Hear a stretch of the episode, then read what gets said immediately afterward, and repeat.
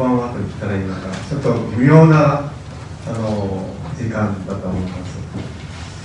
えー、あの与えられた時間の中で今読んでいただいた「ルツキの一章」をご一緒に学びたいと思っています、えー、その、えー、本文に入る前にですねいくつかのことを、まあ、説明をさせていただいた方がいいかなというふうに思います。あのこのルツキというのは旧約聖書にありますそして、えー、時代としてはですね、えー、今から3150年前え3000年前というと大体ダビデなんですね。イエス様から5000年前が大体ダビデなんです。まあ、非常にあの大雑把に申し上げますと、まあ、紀元前2000年が、アブラハムという、まあ、イスラエルの民族の父の時代ですね。1500年、まあ、1300年という人もいるんですけどもあの出エジプトというあのモモーセという指導者が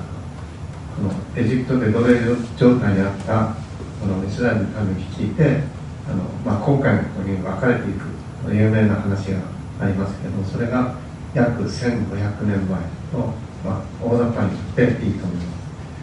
す。でその後の、まあ、1000年前紀元前1000年がダビデという王様の時代です。でその後の500年まあ500数十年前なんですけどそれがあの、まあ、バビロン保守、まあ、580何年なんですけども大雑把に言って、まあ、約500年前がバビロン保守ね。そしてこの500年後が、まあ、イエス様の誕生になっているという、まあ、ストーリーが、まあ、約大まかに言って500年ごとにそういう、まあ、重大な出来事が起こっているというふうにこう頭に入れとけばあのあこのぐらいの時代なんだなというのでこう聖書が分かりやすくなると思います。えー21世紀のテーマ、まあ、私たちはもう21世紀を超えて22年にあるいはもうすぐ23年になるわけですけれども、えー、ある、まあ、あの英文学を専門に学んだ兄弟があの私に教えてくださったんですね、まあ、浦和訓授協会の会ですけれども21世紀のテーマはあのストーリーコミュニティであると、えー、物語と共同体というのがテーマになるであろうというふうに、まあ、彼は言ってくださいました、まあ、確かにそうだなと今も思っております、えー、そして、えー、この、まあ、牧師だけが牧会するわけではないんですけれども、まあ、お互いにあの魂の会を特会をする時にですね実はあの4つのこのキーワードがあります、えー、人の魂を扱うあるいはこう助ける、えー、慰め合う励まし合う、えー、時の4つの言葉があるんですね。でその一つはあの、まあ、ヒーリングつまり、まあ、癒しっていうことであります。まあ、今の時代は本当にあの、まあ、戦争もありますしいろんな不幸な出来事思わぬ出来事もあります。人間関係で傷つくこともあって、まあ、癒しが必要な時代でもあると思うんですね。でもう一つが、まあ、今日学ぶの支え。支え。る、えー、サステインっていう言葉です、まあ、英語をお得意な方がたくさんおられると思いますけども、まあ、サステインっていうのが、まあ、最近よく使われている SDGs という言葉がありますけどもそれは持続可能な発展目標ということであのしばらく前にあの国際的な機関が、まあ、提示したのであります。えー、本当にあの私たちの時代においてえー、このまま地球は大丈夫なのか？人類は大丈夫なのか？世界は大丈夫なのか？本当に持続していけるんだろうかっていうことが問われている時代だと思うんですね、まあ、このサステインっていう言葉、まあ、持続 SDGs はサステインののこの形容詞形ですね。 sustainable deve development goals っていうのを SDGs NHK みたいな。ねの頭文字を取って言ってるわけです。ですから sustain っていうのはまあ支えるっていう言葉なんですね。で3番目がこの導くあガイディングガイドする。まあどちらの方向に進んだらよいかわからない。迷いの多い時代でやはりこう導きが必要である。そして最後があのリコンシリエイティングまあリコンシリエーション和解っていうことですね。この和解っていうのはこの A さんと B さんが喧嘩してこの、えー、まあお互いにですね謝ってこう和解したっていう意味ももちろんありますけどももう一つまあこの牧会学的に言うとこのさリコンシリエイティングっていうリコンシリエーションっていうのはあのあるグループあるいはこう民族あるいは国からこうこう逸脱して離れていってそれがまたこの帰ってくる。まあ教会であれば教会で、まあ、洗礼を受けたけれども、うん、残念ながらいろんな誘惑に負けたあるいはこの教会で起こるいろんなことについて、えー、つまずきを覚えてこうもう教会なんか行ってやるかっていうのでこう出てってまたこう帰ってくる。時にその、まあ、それを和解っていうふうに言うんですね。だから迫害で迫害に耐えられなくて教会を離れたあるいはイエス様のことを否定してしまった。でそういう人たちがもう一度あやっぱり自分はイエス様を離れられない。教会から離れられない。自分の命そのものだっていうので帰ってくる時にじゃあよく帰ってきたねっていうだけじゃなくてその時にやはりこのこの和解の意思をはっきりとしてまたそのいろいろとやっぱり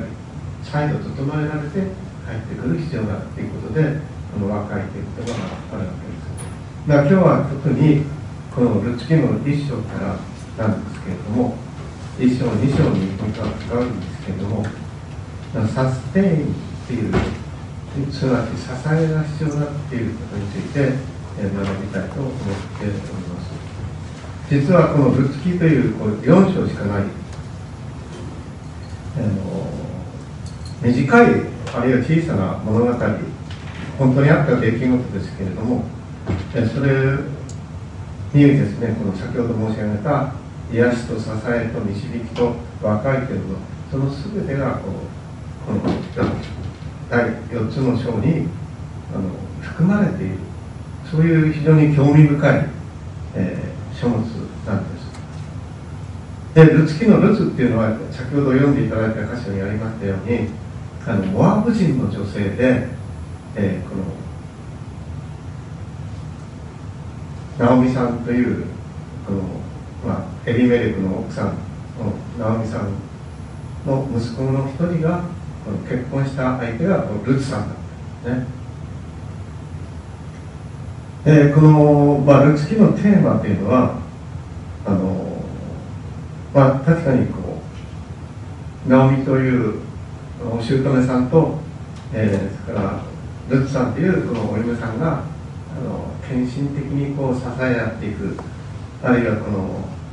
喧嘩しないでですね仲良くやっていくっていうまあその美しい物語でもあるんですけれども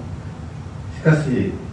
根本的にはですねこの4章まで読んでいただくと分かるんですけれどもこのあの先ほど言いましたね約1000年前後の王様誰でしたっけ？ちゃんと聞いてる人は分かるんですよね。そうです。ダビデ。そのダビデ王の家系家系図が一番最後に出てくるつまりこのダビデ王のご先祖様ひいおじいさんとおばあさんはどのように結婚したかっていうそのストーリーがこのルツキに書いてある。皆さんどうですか？自分のお父さんとお母さん結婚したのはどうして結婚したか覚えてらっしゃいますか？聞いたことありますか？あまりない。日本人はなかなかそこは言わないですよね。ね。言わればもうおじいさんおばあさんひいおじいさんひいおばあさんになると全くもうわからない。あ自分のことは覚えてらっしゃいますね。もし皆さん結婚してらっしゃる方だったらどのようにしてご出会ったかとかどういう思いで決断したとかそういうことは覚えてらっしゃると思うんですけど。まあひいおじいさんのとおばあさんのあの結婚の物語なんですよ。でこのダビデ王にそれがつながっていくっていうことなんですね。まあ限られた時間の中ですから次に進みたいと思いますけども時代は裁き司が治めていた頃というふうに言われています。裁き司っていうのはこのルツキの前の四式英語だとジャッジという、えー、時代ですね。ですから先ほど申し上げた、まあ1000えー、1150年前後この四式の時代というのはあのモーセとそれからヨシュアという指導者が亡くなってそしてダビデオが現れるまでの非常に混乱した政治的に混乱した時代なんです。真のリーダーがいなかった。とっていなかった。そういうこの混乱した時代であります。でこの裁き司が治めていた頃にこの地すなわちベツレヘムあるいはユダの地に飢饉が起こったっていうね。今も私たちはこのリーダーシップが本当にこうまあ率直に申し上げるとまともなリーダーがいないんじゃないのかなっていう世界的にですよ。なんか本当にろくなリーダーいないなっていうまあそれはあの選んだ側の責任もあるんですけども本当に心痛むんですね。まあ先ほども下村牧師が祈っておられましたけども本当にあの混乱した時代だと思います。で飢饉が起こった今は飢饉ではなくて、まあ、コロナとかいろんな自然災害が起こっているわけですね。でその飢饉が起こったので、えー、このユダのベツレヘム出身のある人、まあ、これが後に書いてあるこのエリメルクという人物ですけれどもとナオミさん奥さんのナオミさんと2人の息子マクノとキリオンがこのベツレヘムを離れてモアブの地に行ったということですね。つまりまあ地図を見あの聖書地図を見ていただくと分かるんですけどベツレヘムっていうのはこのエルサレムの南の方にありますけれどもその東側に、まあ、視界でこうさつまいもみたいな感じのあのちょっと長いあの湖が近いっていうのがありますね。その近いの東側にモアブ人という人たちが住んでいた。でそちらの方にまあ要するに飢饉があったのでこの地にとどまっていたんではこの家族を養うことはできないと思ったこのエリメルクさんが、まあ、妻も子供たちにも説明し説得してそして一家で、まあ、この違法人の地全くこの宗教も違う。言葉も違う。文化も違う。食べ物もきっと違う。だろう。そういうところにこの一家がこの移っていったっていうことからこのストーリーが始まったわけですね。えー、まあ、つまり先ほどから言うならばこのユダヤ人が住んでいるユダヤ文化が根付いているその別でベツレヘムというのはベイレヘムという言葉です。ベイツっていうのはこの家っていう意味です。でベイツレヘムっていうのはパンだからベツレヘムっていうのはパンの家っていう意味なんです。つまり穀倉地帯。今あのお祈りがありましたけどもウクライナのようにまあウクライナはある意味でこうロシアにとってもそうですけど 世界の中でも本当にあの穀倉地帯として重要なところなんですね。そこで今大変なこう戦争が起こっているわけこしたわけですね。そのベツレヘムからこの、まあ、そこでは食べていけない養っていけないということでモアブの地に、えー、一家で移住していったわけで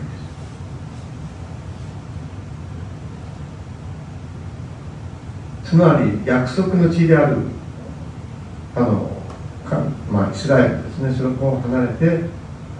異文化のところに、まあ、違った神々を拝んでいるであろうこのワームの地に移っていったわけであります。えー、そこに行って、まあ、間もなくだと思うんですけれども、すると、ナオミの夫エリムメレクは死んだ。で彼女すなわちナオミと2人の息子が後に残されたでこれがあの不幸の始まりというか悲劇の始まりでなりまし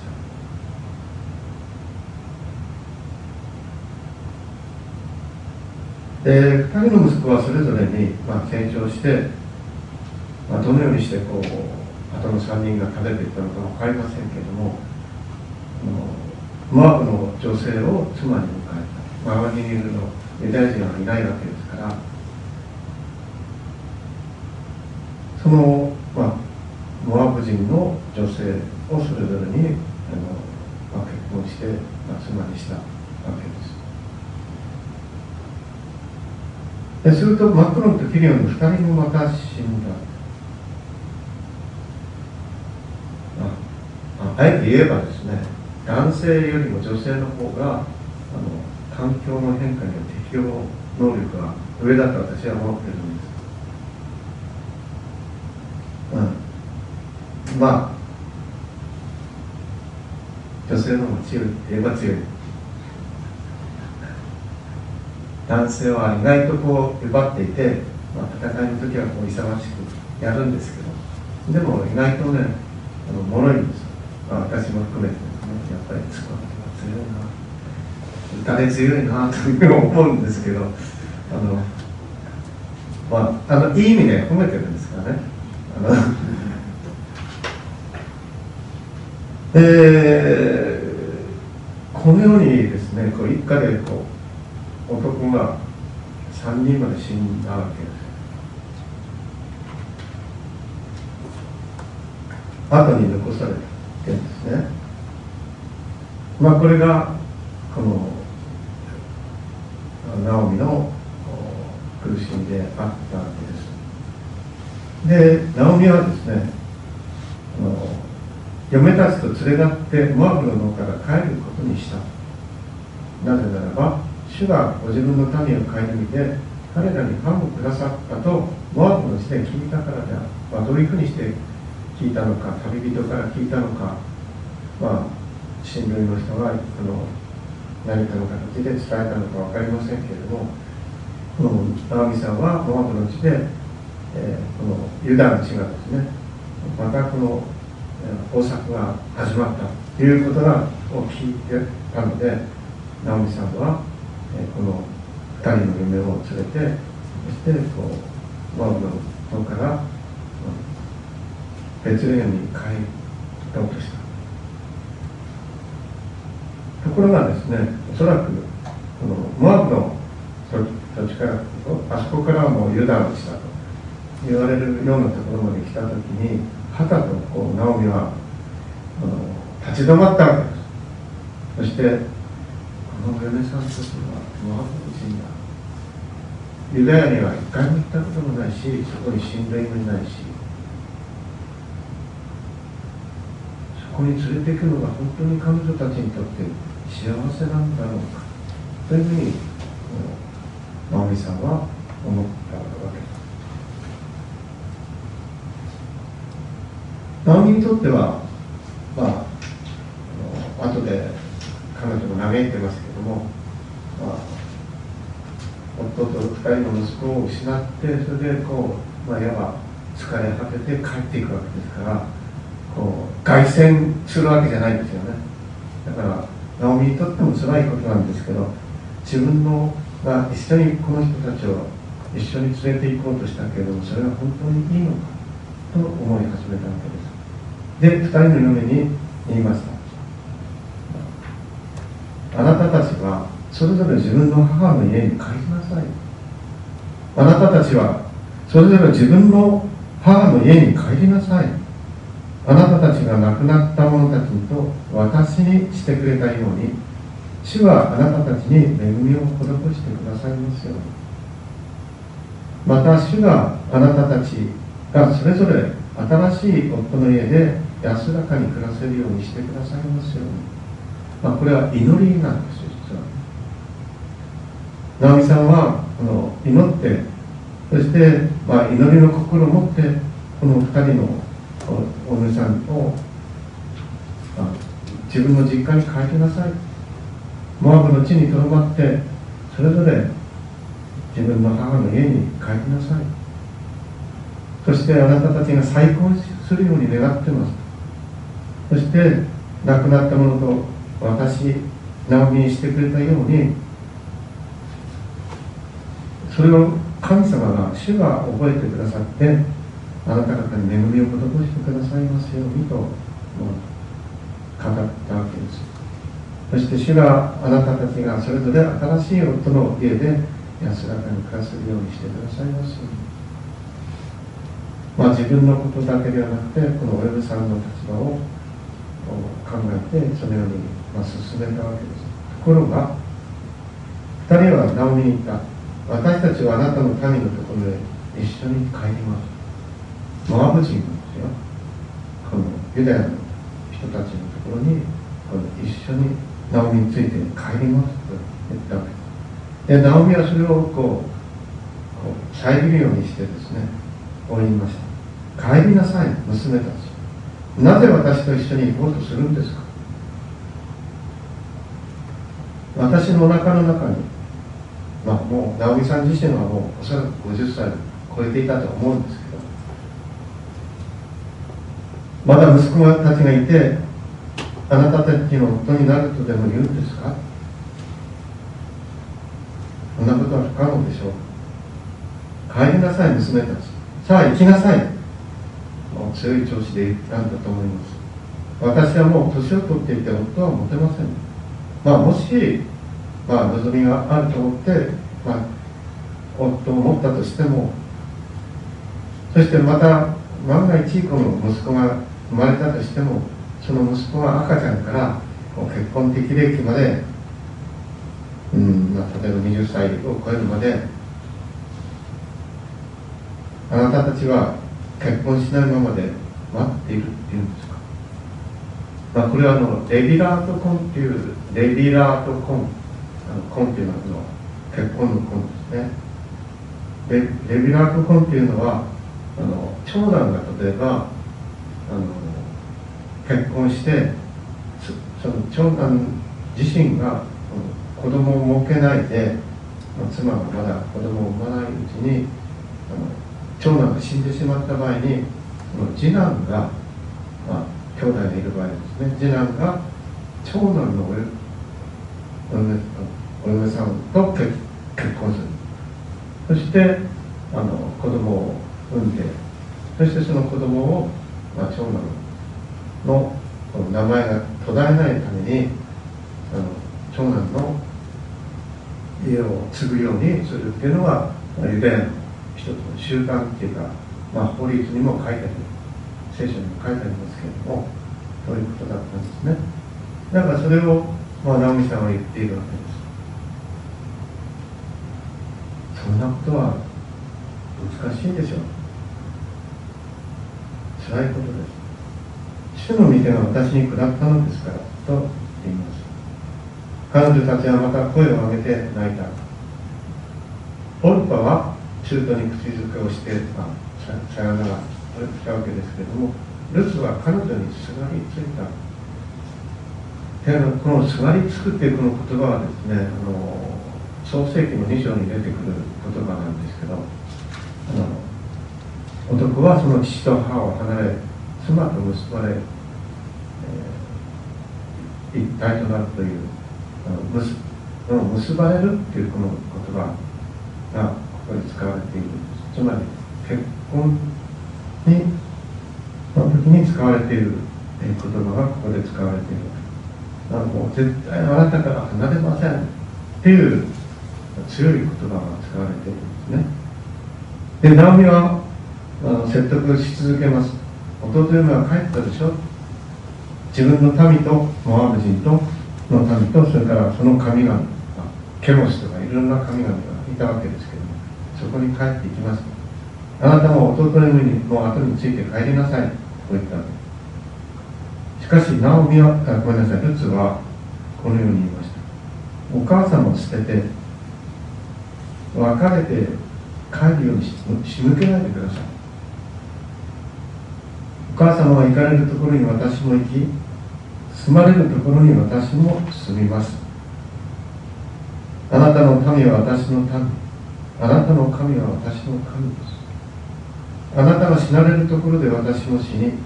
そこに葬られます。もし死によってでも私があなたから離れるようなことがあったら主が行方にも私を罰してくださるようにと言ったわけです。皆さんちょっと考えていただきたいんですけどモアブ人が、まあ、今で言えばクリスチャンになるっていうことですよね。モアブの女性がクリスチャンになる、まあ、そしてとこの自分の、えー、生まれ育ったモアブの地を捨ててでこのこの直美さんについてってもいいことないわけですよ。何の望みもない。何の期待もできない。しかも直美さんは神様を否定はしてないんです。神様は信じているんです。がいいことが続かないんですよ。悪いことばっかり続いてこう、まあ、悲劇が続いているわけです。それでも、うん、ナオミが信じている神様は私の神様ですというふうに言っているわけです。ルーツさんは。皆さんだったらどうですか？このクリスチャンホームで。この素晴らしいお嫁さんがいてそれで、えー、いいことがたくさん起こってあやっぱりこう神様信じるといいことがあるんだな。っていうので、まあ、あのそれに憧れたり求めがあってクリスチャンになるならばちょっと分かるんですけどそうじゃなくて逆逆なんですね。直美さんは夫に死なれ息子たちにも死なれ。それを見ていてなおこのルツがあなたの神は私の神あなたの神は私の神。私はあなたと一緒に葬られますというまでになぜなったんだろうかな。本当にこれはまあ後で皆さんもしお交わりの時が与えられたらちょっと話してもらいたいことなんでなぜなんだ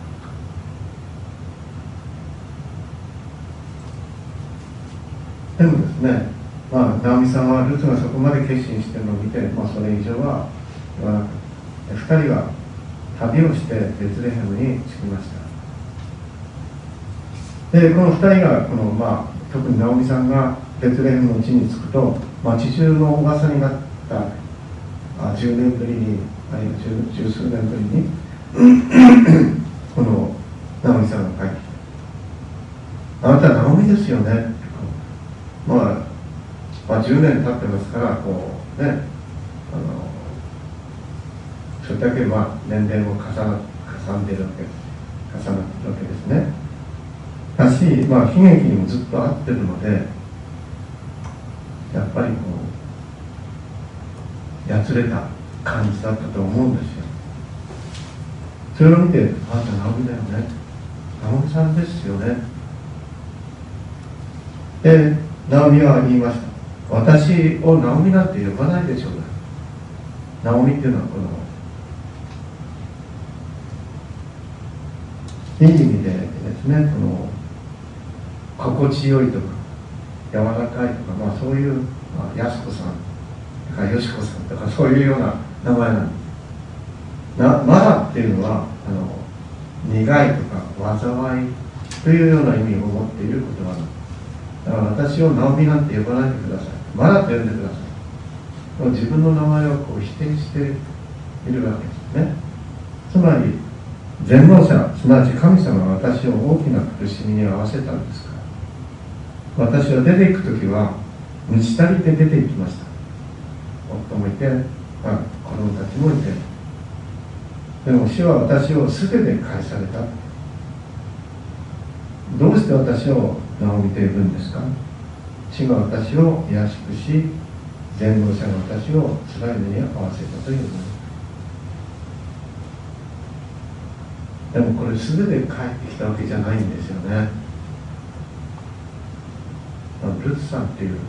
モアブ人の女性が一緒だった、ね、まあこう皆さんのこのこれ以上ですねあまりこう説明しませんけれどもこのルツキーというのは本当に4章しかない短い書物ですから今晩書いてあるんですね。もうどうなったか。知りたいです 聖書に書いてありますから読んでください。本当に不思議なことが起こっていくんです。で、えー、結婚する望みがない。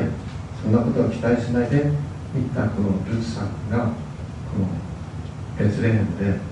えー、再婚するわけ。です、まあ、そのストーリーもすごく面白いです。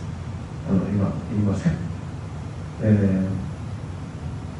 あの聖書持ってない方おられますかね。あのだったらあの買うなり聖書すっごく面白い。あのまあちょっとだけ言うとあのルツさんがこのボアズっていうこのベツレヘムの有力な、まあ、お金持ちの裕福な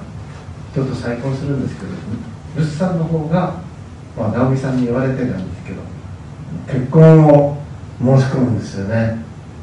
その申し込み方もすごく面白い。でまあボアズさんはそれを受け入れてそれでこう、まあ、結婚して生まれたのがオペデっていう、まあ、これはあのしもべ使えるっていう男の子が生まれた。でオペデのがの息子がエッサイ。エッサイの息子がダビデ。というふうにこうダビデの系列につながっているんです。でマタイの福音書の一章は皆さんよくご存知だと思いますけれどもあのイエス様の系図が書いてあるそれを最後に読んで終わりたいと思いますけどもアブラハムの子ダビデの子イエス・キリストの系図アブラハムがイサクを産みイサクがヤコブを産みヤコブがユダでその兄弟たちを産んだユダがタマルによってペレスとゼラを産んだ。本当にずっとこうつながっているんですけどまあこれは旧約聖書の中に全部書いてある出来事です。であえて言えばですねあのダビデ王という人のこのご先祖様の物語最初に申し上げたようにそれがこのルツキでダビデからこのマタイの福音書の一章を見ると分かるようにヨセフという、まあ、マリア主女マリアの夫の婚約者が子孫に生まれてくるわけですね。ですからまあそれがこのイエス・キリストの系図ですからこの月の系図はダビデの系図そしてダビデの子である私たちの救い主であるイエス様のにつながっていく、えー、ストーリーなんですね、まあ、そういうふうにしてこの一見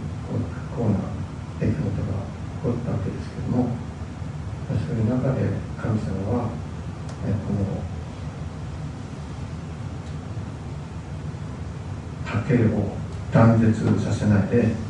この支えてくださったそして、えー、やがてそこから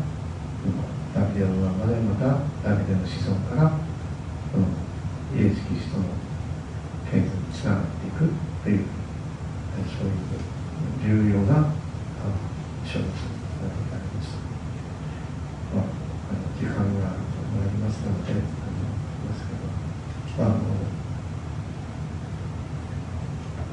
もう一度あの10月にあのセンこのセンターチャーチに呼ばれていますのであの、まあ、